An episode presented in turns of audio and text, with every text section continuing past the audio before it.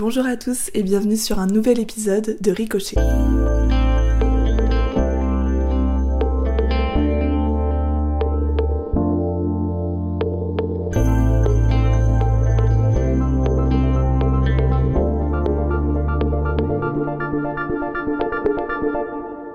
Aujourd'hui, on se retrouve avec Anna. Salut Anna, comment tu vas?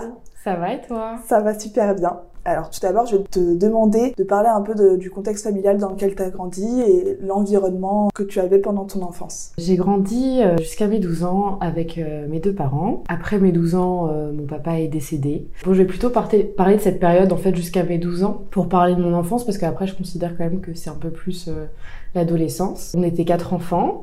Moi je suis la troisième. J'ai deux grands frères et une petite sœur. Euh, bon, une vie de famille plutôt animée. Mon papa travaillait beaucoup en fait, mais vraiment il mettait un point d'honneur à passer euh, toutes les vacances scolaires avec nous. Ma maman du coup était mère au foyer Ok. à 100%, elle s'occupait de nous. Pour le coup, elle nous a quand même euh, donné une éducation plutôt stricte, très stricte même, un peu compliquée. Et on l'a vécu de manière un peu différente chacun.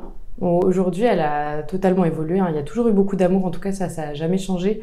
Mais c'est vrai que euh, c'était pas évident pour nous enfants d'avoir cette éducation euh, vraiment euh, très rigide, très stricte. Du coup, moi, en tant qu'enfant, c'est vrai que je pouvais me sentir un peu euh, bridée Un peu trop dans un cadre. Ouais. Et t'avais envie de dépasser un peu ses limites? J'avais pas envie de dépasser ces limites parce que franchement, j'étais hyper. En fait, j'étais une enfant modèle, franchement. J'étais une enfant hyper sage. Malgré tout, parfois, euh, ma maman, pardon, elle avait des, pouvait avoir des excès de colère, un peu injustifiés. Enfin, moi, je considère vraiment que par rapport à moi, c'était injustifié parce que vraiment, je faisais pas de bêtises et vraiment pas volontairement. Je faisais tout le temps en sorte, en fait, que les gens m'aiment, de faire les choses bien, de Toi, elle appliquait euh, sur toi les règles strictes qu'elle appliquait aussi à ses autres enfants, peut-être Ah oui, franchement, euh, c'était pour tout le monde. euh, Nous quatre, on a vraiment été éduqués de la même manière. Mais c'est vrai que euh, en tant qu'enfant, du coup, j'étais très euh, très renfermée sur moi-même quand même. Et comment tu te comportais face aux autres? J'étais vraiment une enfant extrêmement timide, mais à un point où euh, même parfois euh, avec les propres personnes de ma famille que j'avais pas vues depuis longtemps, au début, j'étais vraiment, euh, je les observais comme, enfin comme un petit animal sauvage quoi. et, et genre, euh, je parlais pas, j'observais beaucoup. Puis après, quand je me sentais un peu plus en confiance, bah là, j'allais un peu plus vers les autres et Ouais, il te fallait Et- toujours un petit temps euh, d'analyse, voir Ouais, est-ce que la, la zone est sûre ou pas, quoi. Ouais, j'étais beaucoup en observation et de savoir comment je pouvais me comporter aussi, je pense. Et donc du coup, j'étais vraiment très timide et surtout hyper sensible. Je pleurais tout le temps, j'étais hyper susceptible parce qu'en fait, je pense que j'étais hyper euh, je portais beaucoup d'intérêt à ce qu'on pouvait penser de moi et, l'image que je pouvais renvoyer. Et donc du coup, je, je me comportais pas vraiment comme euh, je voulais être, enfin comme j'étais en fait. Enfin, je pense que je savais même pas vraiment qui j'étais encore en étant enfant. Tu te découvres, Oui, on, mais se, euh, on se cherche. J'étais vraiment euh, ultra sensible à mes propres émotions aussi. Et je me laissais vraiment complètement déborder par ça. Les gens comprenaient pas et étaient un peu désarmés autour de moi quand ça arrivait, quoi, parce que ça pouvait... Enfin, je te donne une anecdote, mais euh, mon frère, il, il allait me charrier, charrier beaucoup, il allait me charrier, il me dire « Oh, Anna, euh, oh, elle aime rien, elle aime pas les tomates », et j'allais me mettre à pleurer, quoi. Enfin, Ouais. pour des trucs ridicules, quoi. Vraiment, c'est pour dire. À l'école, j'avais des amis. J'étais pas du tout euh, la petite fille euh, qui était dans son coin, à qui personne allait parler. Les gens venaient me parler parce que je pense que j'étais quand même ouverte, même sans aller vers les Tu autres. dégageais quand même de la bienveillance, quoi. Ouais, enfin voilà, on m'a un petit peu embêtée quand j'étais petite, mais j'avais toujours des amis qui venaient me défendre. J'avais toujours euh, des personnes qui, qui venaient vers moi et avec qui me mettaient en confiance, avec qui j'ai pu euh, développer des amitiés, qu'on va Et tu penses que cette euh, timidité, elle, elle venait d'où? C'était par rapport au fait que tu sois la troisième? Du coup, il y avait le- peut-être euh, tes grands frères qui imposaient un peu euh, leur rôle Ou est-ce que tu Bah, sais d'où elle venait franchement, mes, mes grands frères, non, parce que euh, ils étaient pas du tout euh, hyper protecteurs ou euh, à se dire ah c'est ma petite sœur, je dois la protéger, enfin vraiment le cliché, tu vois. Ouais. Mais bon, euh, à mon époque, euh, là j'ai presque 32 ans aujourd'hui. À l'époque de mon enfance, euh, c'était beaucoup comme ça quand même. Euh, Ils pouvaient me défendre vraiment quand on m'embêtait et tout, mais ils étaient pas du genre à imposer leur personnalité. Ils avaient deux personnalités très différentes. Et du coup, cette timidité, je me suis posé la question à un moment donné, je ne sais pas. Mais je sais que je suis née dans un contexte assez triste où ma maman, quand elle était enceinte de moi, son papa, il était malade. Je me demande si ça n'a pas influé sur ma personnalité en tant qu'enfant parce que euh, bah, elle était quand même très triste quand elle était enceinte de moi. Elle a vécu des... une période pas facile. Avec mon père aussi à l'époque, elle a vécu une période très compliquée où ça allait pas du tout dans leur couple. Et du coup, un mois avant ma naissance, elle a perdu son père. Bah, j'étais un peu cette bouffée d'air frais après ce deuil. Et dès tout bébé, j'étais euh, irréprochable. quoi. Je dormais tout le temps, je pleurais pas, je faisais pas d'histoire, on me remarquait pas. Et vraiment, j'ai gardé cette personnalité en tant qu'enfant, en fait, où euh, j'étais euh, très discrète, très effacée. Je voulais pas faire de vagues, je voulais embêter personne. Comme si après le décès de ton grand-père, tu voulais vraiment donner que du positif à ta mère. Enfin, c'est vrai que on dit souvent que les, la personnalité des enfants ou quoi, ça dépend de l'éducation, de l'environnement dans lequel ils grandissent. Mais il y a peut-être aussi un truc qui se passe avant, en fait. Euh, dès le moment où tu es dans le ventre de ta mère, peut-être qu'une maman stressée, ça, ça envoie certaines énergies au bébé. Moi, en tout cas, j'y crois. Et je pense vraiment que ça joue un rôle dans ma personnalité en tant qu'enfant. Et par contre, tu sentais que ça bloquait un peu euh, cette timidité euh, dans ton évolution? Bah en fait, j'osais pas. Euh, ouais, je portais quand même beaucoup d'importance en fait au regard des autres parce que j'avais toujours peur d'être jugée. Enfin, on me disait tout le temps que j'étais j'étais trop sensible, que j'étais une petite nature. En tout cas, moi, je le voyais aussi beaucoup à l'époque comme un défaut. Ta sensibilité? Ouais, ma sensibilité. Le fait d'être hypersensible aux émotions, mais pas que à mes propres émotions, hein. Aux émotions des autres aussi, ça me touchait énormément, parfois trop, j'étais trop euh, une éponge. Euh, et tu ressentais toujours les, les, émotions et les énergies des autres, quoi. Ouais, je l'absorbais trop en fait. Mm, mm, mm. C'était pas bon pour moi, quoi, parce que c'était pas agréable à vivre en fait. T'avais le sentiment de jouer un rôle, enfin un peu de devoir t'adapter en fonction des personnes que t'avais en face de toi. Ouais, c'est ça, exactement. Bah, je suis Gémeaux aussi, et c'est vrai que souvent on dit les Gémeaux, on peut pas leur faire confiance, ce qui n'est pas vrai, parce que attention les pros de l'astro astrologie vont te sauter dessus. Ce qui n'est pas vrai, non, mais c'est un peu le cliché des Gémeaux. et au final, c'est juste qu'on sait s'adapter en société, je pense. Mais euh, en fait, je pense que le défaut de ça, c'était que euh, que je voulais trop m'adapter aux gens pour plaire à la personne, en fait. Après, euh, plus vers le collège, je me suis dit, hey, j'en ai marre de cette étiquette qu'on qu'on colle, pardon. Et moi, il y a des gens que j'aime pas, parfois, que j'apprécie pas forcément je vais pas être méchant avec eux, mais je les apprécie pas, c'est comme ça. Parfois, ça s'explique pas. Il y a des personnalités avec qui ça match, d'autres avec qui ça marche pas. Et au final, je me suis dit, bah, en fait, pour moi, c'est la même chose, en fait. Je pense qu'il y a des gens, à un moment donné, qui vont peut-être pas m'aimer, et puis, bah, c'est pas grave. Arrivé au collège, euh, ça change un peu, ça? C'est à partir de ce moment-là où, où t'as commencé à un peu plus te libérer au niveau de ta personnalité? Ça a commencé un peu euh, avant, mais pas euh, dans mon rapport aux autres. En fait, dans mon rapport aux autres, ouais, c'est plus venu au collège dans mon quotidien. J'ai trouvé que ça a commencé à évoluer. Vers 6 ans, en fait, ma maman, elle m'a, elle nous a inscrites à plein d'activités. Alors, je faisais du tennis, du piano, mais surtout, ce qui m'a créé un déclic, le premier déclic que j'ai eu dans ma vie de petite fille, c'était euh, mon rapport à la danse. Euh, à 6 ans, en fait, j'ai commencé la danse. Je faisais des cours de classique et de modern jazz. Et donc, du coup, euh, les premiers cours, j'arrive, pareil, toute timide, etc. Et puis, petit à petit, en fait, j'ai senti très vite que euh, c'était pas un médium où j'avais besoin de parler, mais par contre, à travers le corps, je me suis sentie très vite à l'aise. J'avais euh, très vite en fait des facilités. Ma prof me disait que j'étais très gracieuse, que je comprenais vite euh, le langage de la danse, que j'avais capté vite les, les chorégraphies, etc. Et donc du coup, le fait d'être douée aussi dans ce domaine et d'apprivoiser aussi mon corps pour la première fois, ouais.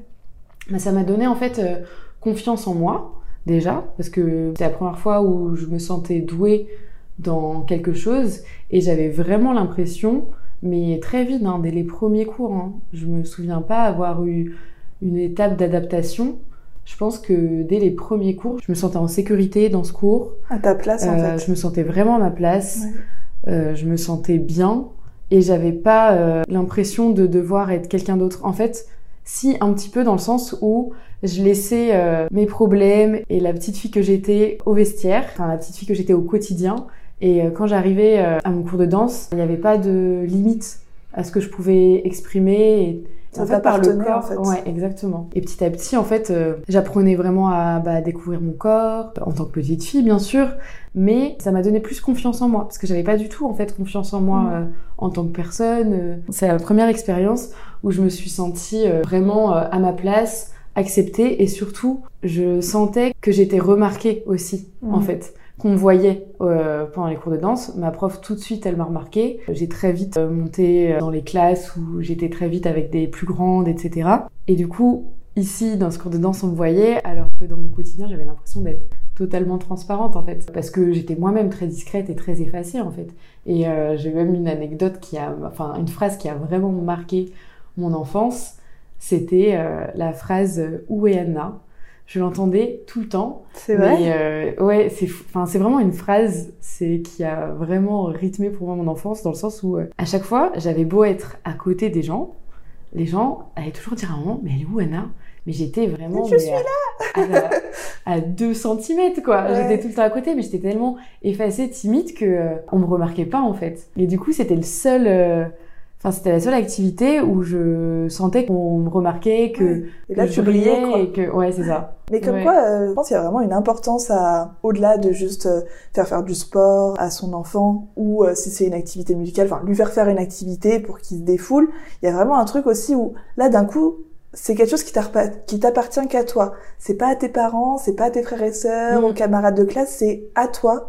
Et c'est ton univers, en fait, quoi. Ouais. Là, c'est comme s'il y avait la Anna intérieure qui se dévoilait euh, au bah ouais, c'est ça, exactement. C'est trop beau. Ça m'a donné une base euh, une très bonne base de danse Ok. parce que c'est très strict et en fait, je pense que ça m'a permis euh, du coup d'apprivoiser bien mon corps pour le coup. Mais c'est drôle parce que euh, du coup, dans la danse classique où il y a ce cadre très strict, Ouais. et ben en fait, ça faisait un Ouais. peu un rappel avec euh, l'éducation que Ouais, ta mère te donnait en fait.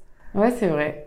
Ouais, du coup, peut-être que c'était un terrain connu pour moi et que, que je me sentais à l'aise, mais en même temps, je trouve que je pouvais exprimer beaucoup de choses parce que à travers les spectacles qu'on pouvait faire, c'est un peu comme un travail d'acteur, mais sans la parole en fait. Ouais. Tu dois exprimer une émotion euh, à travers une chorégraphie, enfin, voilà, on a fait plein de spectacles de danse, un où je devais être euh, Clara dans Casse-Noisette, et du coup, bah, je devais être justement la petite fille toute sage qui a eu son, euh, euh, son cadeau à Noël, etc. Enfin, il y avait beaucoup de choses à exprimer. On avait fait le magicien d'Oz, où je devais parfois exprimer la peur, euh, euh, la joie, euh, des choses un peu plus dramatiques. Il y a eu beaucoup de choses, en fait, et du coup, j'étais libre, en fait, d'exprimer plein d'émotions différentes, et forcément, tu puises dans tes propres émotions Ouais, c'est sûr. pour, euh, pour interpréter, en fait, ta danse. Donc, euh, du coup, c'est vraiment propre à chacun. Et du coup, la danse classique, ça s'arrête euh, quand pour toi? J'ai arrêté à 16 ans. Là, je supportais plus mon corps euh, Ouais. dans un juste corps, c'était plus possible.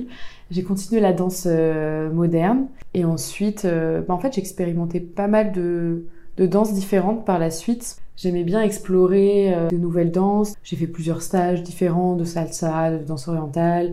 J'ai fait de la danse tzigane aussi à partir de mes 16 ans. En fait, j'ai découvert la danse tzigane que j'en ai fait pendant 10 ans.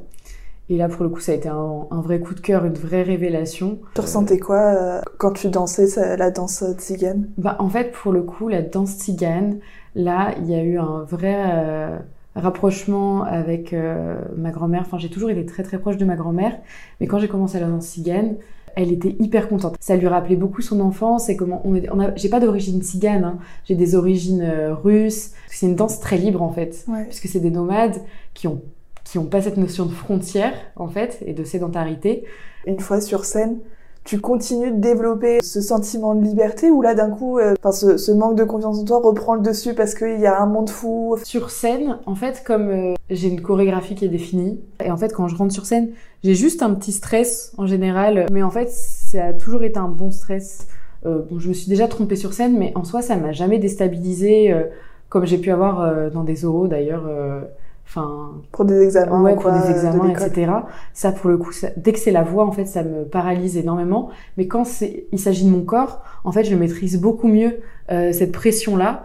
Et euh, pour le coup, je me, enfin, vraiment sur scène, je me, je me transforme, quoi. C'est pas une autre Anna parce que c'est moi, en fait. Mais du coup, ouais, j'ai pas C'est une du autre tout, partie euh, de ta personnalité ouais. en fait. et puis je suis vraiment, euh, ouais, sur scène à un moment donné, une fois que j'y suis, en fait, euh, je suis dans mon personnage, je, je m'exprime, je, je vis quoi, je suis hyper libre et je ressens pas du tout cette pression. Le seul moment euh, en danse où j'ai pu ressentir euh, cette timidité qui m'envahit, c'est quand on doit faire euh, des impros. Quand on est en impro, bah, en général, il y a toutes les personnes. Là, c'est par exemple, je viens de commencer la danse africaine il y a quelques mois. Et, les moments où on a dû faire des impros, mais c'était le trou noir, quoi. J'ai l'impression de plus rien connaître. J'ai l'impression qu'il y a juste euh, yeux autour de moi et que euh, tout le monde me regarde, tout le monde me juge Et là, genre, euh, je n'arrive pas. Je suis bloquée, j'arrive pas à aller au milieu et à me lancer. Et j'ai l'impression que c'est de l'eau dans mon cerveau, en fait, que je connais plus rien. En fait, tu... Et ça me bloque parce que totalement. tu perds justement ce cadre que tu retrouves Ouais. euh, dans le cours, dans la chorégraphie où tu sais où tu vas. Ouais, et là, d'un coup, c'est toi et toi, en fait. Bah, ou toi ça. et le public. Et, C'est ça, euh, parce que je me là, laisse toujours une liberté de- de d'interprétation en fait, même Ouais. quand je connais une chorégraphie. Je suis pas du tout scolaire et, et j'exprime, euh, mais j'ai ma ma trame quoi. Mm, mm. Bah, ça rassure, en fait. Exactement. La danse euh, dans ma construction de petite fille, ça a été vraiment un pilier en fait pour me construire et pour m'affirmer et me donner de la puissance en tant que femme en fait. Ouais, j'allais te demander justement comment tu tu t'es servi après de la danse dans ton quotidien. Est-ce que ouais, justement, ça t'a permis de prendre vraiment confiance en toi, de prendre ta place même en, en dehors des cours de danse? Bah c'est ça parce que je me disais que j'en suis capable en fait d'être euh, d'être moi-même, d'être bien avec moi-même, de, de m'exprimer, d'être à l'aise. Euh, mais dès qu'il y a les mots qui, qui viennent, c'était plus compliqué. Franchement, la danse ça m'a énormément aidé là-dessus à, à m'affirmer parce que je savais que j'en étais capable au final. euh. Ouais. Après, j'ai fait aussi un travail euh, sur moi qui m'a aidé beaucoup à ce niveau-là. Parce que euh, la danse, peut-être, je pense que ça aurait pas suffi non plus à elle toute seule. Après, j'ai fait un. En fait, j'ai perdu mon papa quand j'avais 12 ans. Je passe du coq à l'âne, mais euh, du coup, à ce moment-là, en fait, j'ai commencé à faire un travail avec euh, une psychologue. Et du coup, ça m'a aidé aussi, euh, au-delà de faire un travail sur mon deuil, Ouais. ça m'a aidé aussi en tant que personne aussi à plus aller vers les autres. Et en fait, du coup, l'exercice que je faisais, souvent, c'était... en fait, je me forçais à aller vers les gens, à leur parler. Euh, J'allais à des soirées parfois où euh, je connaissais euh, juste la personne qui organisait et je connaissais personne d'autre. Comme ça, personne n'avait d'a priori sur moi. Et je me disais, bah au moins, euh, là, je peux être qui j'ai envie d'être en fait. Et il y a personne qui va me coller une étiquette ou qui va me dire que je suis comme ci ou comme ça. Ouais. Là, les gens Et, euh, découvrent comme voilà, ça et ça. ouais. Donc ça, ça a été quand même ce qui m'a permis de vraiment l'appliquer en fait dans ma vie d'adolescente puis de femme. Mais en fait, la danse, c'est ce qui m'a vraiment euh, servi de pilier et ce qui me sert même beaucoup d'inspiration au quotidien pour euh, pour plein de choses, même dans mon métier. Je trouve que c'est, enfin, une grande source d'inspiration dans le sens où euh, je suis directrice artistique, graphiste. Je trouve que ça m'inspire beaucoup. Enfin, j'aime beaucoup la calligraphie, ce mouvement, cette harmonie, etc.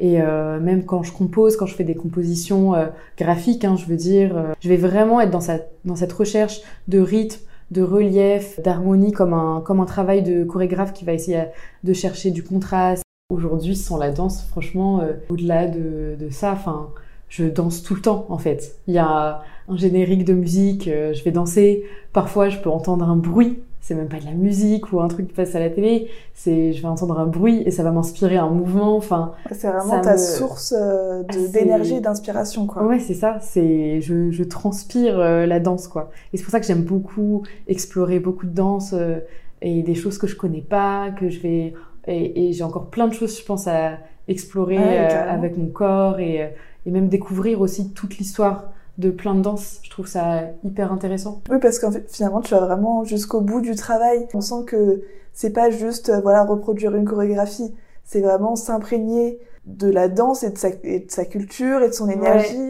Merci beaucoup, Anna. C'était super enrichissant cet échange. merci à toi. C'était un plaisir. Merci à vous d'avoir écouté cet épisode. N'hésitez pas à vous abonner et à activer la cloche pour être informé dès qu'un nouvel épisode est publié, à suivre l'actualité de Ricochet sur Instagram et TikTok à Ricochet Podcast, et on se retrouve dans deux lundis pour un nouvel épisode de Ricochet. D'ici là, prenez soin de vous.